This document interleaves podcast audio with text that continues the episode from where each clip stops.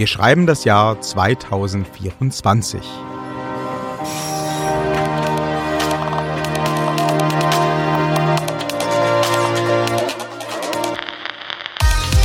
Inzwischen ist es Jahre her, dass die Bundesregierung gewaltige Schulden aufnahm, um Unternehmen und Selbstständige in der Corona-Krise zu unterstützen. Doch diese Entscheidung sorgt auch 2024 weiterhin für Gesprächsstoff. Hat die Bundesregierung richtig entschieden oder hat sie die Prinzipien der Nachhaltigkeit über Bord geworfen, um kurzfristige Erfolge zu erzielen? Daran scheiden sich die Geister.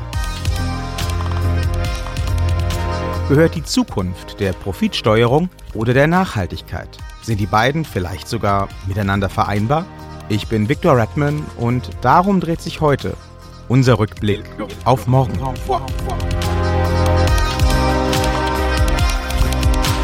Richard Lutz weiß, wie es ist, ständig zwischen Wirtschaftlichkeit und Nachhaltigkeit zu agieren.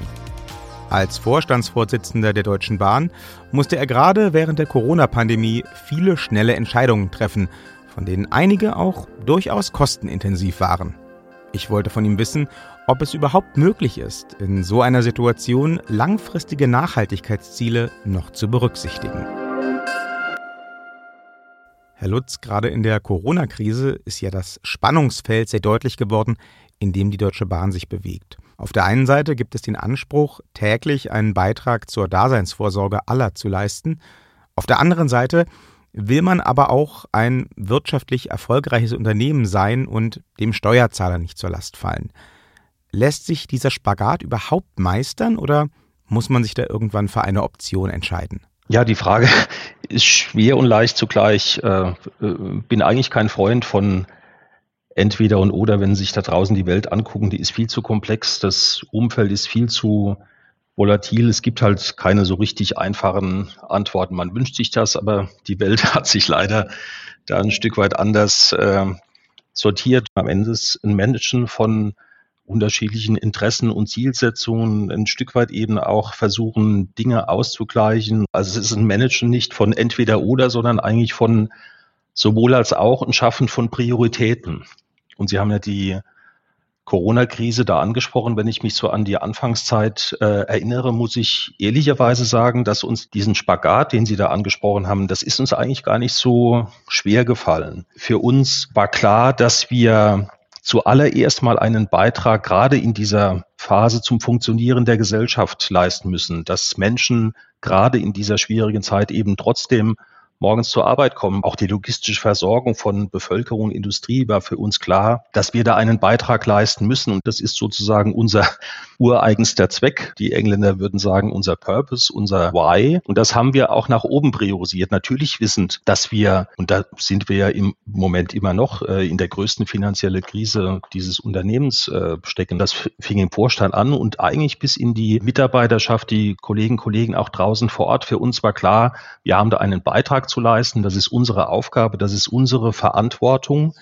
Und das Spannende fand ich, wenn ich jetzt so auf die letzten Monate zurückblicke, war, dass das, was wir damals aus innerer Überzeugung und unserem eigenen Anliegen heraus entschieden haben, dass das auch genau das war, was Kunden von uns erwartet haben. Wir haben noch nie so hohe Kundenzufriedenheiten wie in den letzten Monaten gesehen. Auch unser Image ist auf äh, Höchstwerten. Das heißt, es hat offensichtlich auch das getroffen, was Gesellschaft von uns erwartet. Und was ich am schönsten, ehrlich gesagt, fand, es war auch das, was die Mitarbeiterinnen und Mitarbeiter draußen vor Ort halt stolz gemacht haben. Sie haben gerade schon von volatilen Zeiten gesprochen. Die Corona-Pandemie macht es natürlich nicht einfacher, Entscheidungen zu treffen weil man nie wirklich Planungssicherheit hat. Das ist schon für den Einzelnen anstrengend, aber im Unternehmenskontext bestimmt noch viel schwieriger. Wie lässt sich denn so ein riesiges Unternehmen wie die Bahn überhaupt steuern in so einer Krisensituation? Indem wir gerade nicht der Versuchung nachgegeben haben zu sagen, das muss jetzt alles zentral gesteuert werden. Wir haben dann ganz schnell dann auch entschieden, ich kann mich erinnern, An einem Wochenende sehr früh im, im Februar ruft mich am Wochenende mein Kollege Martin Seiler an, Personalvorstand, und er sagt, Richard, wir haben damals den Krisenstab Pandemie schon gebildet und er sagt, die Kollegen schlagen vor, dass wir jetzt mal prophylaktisch Masken beschaffen. Und das hat übrigens dazu geführt, dass ein paar Wochen später, wo dann plötzlich Knappheiten äh, entstanden sind, alle nach Masken gesucht haben und wir hatten sie. Und da bin ich auch total stolz auf Führungskräfte und äh, die Kollegen, Kollegen draußen vor Ort.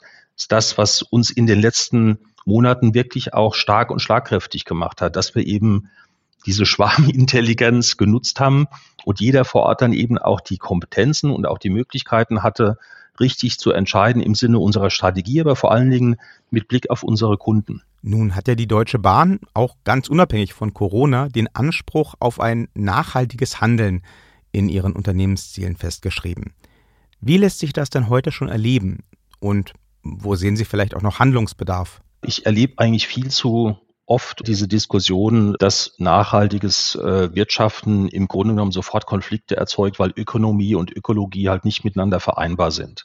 Ich bin da fundamental anderer Auffassung und glaube übrigens auch, dass die Bahn ein ausgezeichnetes Beispiel für genau die Versöhnung von dem einen und dem anderen ist. Ähm, wir sind mit Abstand der umweltfreundlichste Verkehrsträger. Wir sind mit Abstand im Moment, glaube ich, das einzige Unternehmen, was signifikant trotz dieser Krisenlage neue Menschen einstellt, Mitarbeiter rekrutiert, weiter äh, die Einstellungsoffensive vorantreibt. Und wir machen das aus tiefster Überzeugung, weil wir auf lange Sicht eben unseren Beitrag leisten wollen zu den Klima- und Umweltzielen. Und das geht nur, indem man die Kapazitäten ausbaut in diesem System. Und damit beschädigen wir nicht unsere Wirtschaftlichkeit, sondern auf lange Sicht befördern wir sie, denn wir sind eben ein unheimlich fixkostenlastiges Unternehmen. Und deshalb ist Auslastung und mehr Verkehr auf die Schiene immer etwas auch, was nicht nur dem Klima hilft, sondern eben auch unseren Finanzen hilft. Wir sind irgendwie die Guten, weil wir auf das Thema Klima einzahlen, auf das Thema Umwelt, auf eine nachhaltige Welt für die Generationen, die nach uns kommen. Und deshalb haben wir übrigens im Moment auch überhaupt keine Probleme, gerade junge Leute für uns zu gewinnen, weil die sagen, wow, das ist klasse, weil da bin ich nicht nur bei einem interessanten Unternehmen, sondern ich bin eben auch bei einem Unternehmen, was einen Beitrag leistet für vielleicht das drängendste Problem unserer Zeit, nämlich wie wir eigentlich eine lebenswerte Welt für die Generationen, die nach uns kommen, gestalten.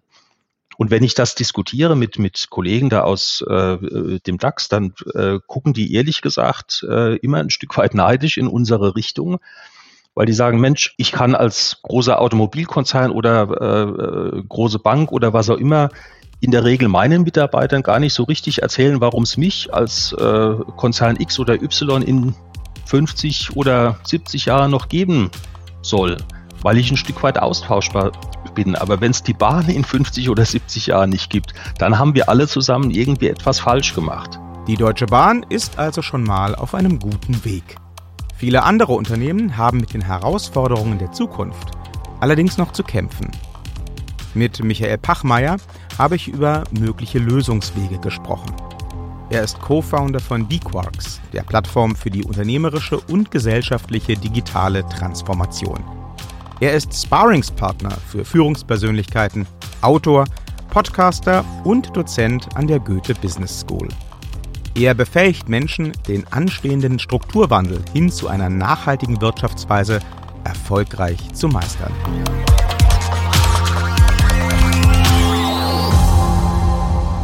Pachmeier, im Frühling hat die Bundesregierung riesige Schulden aufgenommen um Unternehmen und auch Selbstständige in der Corona-Krise zu unterstützen.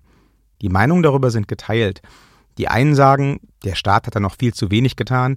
Die anderen sagen, das war eine schlechte Entscheidung, denn viele dieser Unternehmen seien eh schon angeschlagen gewesen. Wie sehen Sie das denn? Also es ist immer sehr schwierig, gell? im Nachhinein zu sagen, das hätte man damals im März, April alles anders machen müssen. Also davon bin ich weit weg. Ich bin eher ein Fan davon zu sagen, was lernen wir eigentlich daraus? Also eine Retrospektive mal zu machen und zu schauen, was ähm, hat denn diese Krise ausgelöst? Ähm, wie sind wir eigentlich überhaupt in diese Situation gekommen? Warum, obwohl wir das doch wussten, dass es dieses Coronavirus gibt und dass es eine Pandemiegefahr geben kann, warum sind wir als Gesellschaft und auch als Wirtschaft da nicht besser darauf vorbereitet gewesen? Das sind eigentlich die Fragen, die mich viel mehr interessieren. Corona ist erstmal eine Krise, die das Besondere hat, dass sie gesundheitlich und wirtschaftlich wirkt. Und das auf der ganzen Welt zur gleichen Zeit. Das gab es so noch nie und das macht es auch so besonders.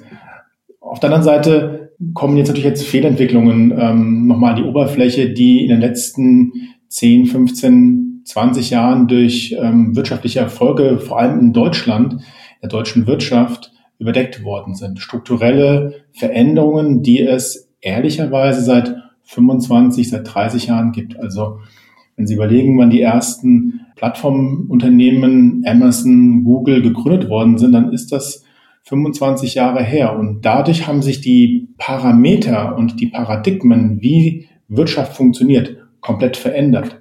Und auf der anderen Seite haben wir immer noch die Situation, dass wir seit fast 50 Jahren lernen und verstanden haben, dass diese Erde planetare Grenzen hat und dass unser Wirtschaftswachstum an diesen planetaren Grenzen irgendwann mal zum Stoppen gerät.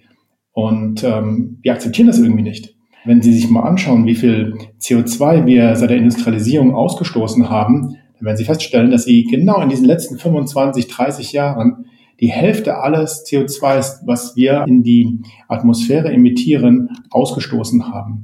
Und diese beiden Entwicklungen zusammengenommen hätten uns eigentlich schon viel früher dazu bringen müssen, einmal darüber nachzudenken, wie wir unsere Lebens- und Wirtschaftsweise nachhaltiger gestalten. Wenn wir die aktuelle Situation jetzt als Chance begreifen wollen, um solche Veränderungen mal vorzunehmen, wie gehen wir da am besten ran? Wie lautet die Zauberformel? Ich glaube nicht, dass es eine magische Formel gibt, aber es gibt ein Zukunftsbild. Ich glaube, woran es mangelt, ist momentan die Fähigkeit, sowohl auf der gesellschaftlichen wie auch auf der unternehmerischen Ebene, sich vorzustellen, wie Leben und Wirtschaften in 10, 15, 20 Jahren genau aussieht. Ähm, wir haben keine genaue Vorstellung darüber, wie unsere Städte aussehen, wie Mobilität ähm, sich entwickelt. Wir haben keine genaue Vorstellung darüber, wie sich die Wirtschaftsweise entwickeln kann, wenn sie nicht nur auf reines wirtschaftliches, finanzielles Wachstum ausgerichtet ist. Und ich glaube, daran müssen wir als allererstes arbeiten. Denn wenn ich keine Vorstellung davon habe, wie Zukunft aussieht, ähm, dann weiß ich auch nicht genau, was für Fähigkeiten ich im Unternehmen oder auch in der Gesellschaft aufbauen muss, in was ich investieren muss, um dieses Zukunftsbild zu erreichen. Das fehlt gerade, weil wir doch zu sehr kurzfristig getaktet sind, in Legislaturperioden denken, in ähm, Geschäftsführungs- und Vorstandsvertragslaufzeiten denken. Und das geht nicht einher mit dem langfristigen Umbau von Strukturen und Prozessen in Gesellschaft und in Organisationen. Wenn wir jetzt mal den Blick in die Zukunft wagen, sagen wir ins Jahr 2024 oder auch darüber hinaus, wo sehen Sie uns da? In welchen Bahnen werden wir uns da bewegen, wenn wir jetzt die richtigen Schritte gehen?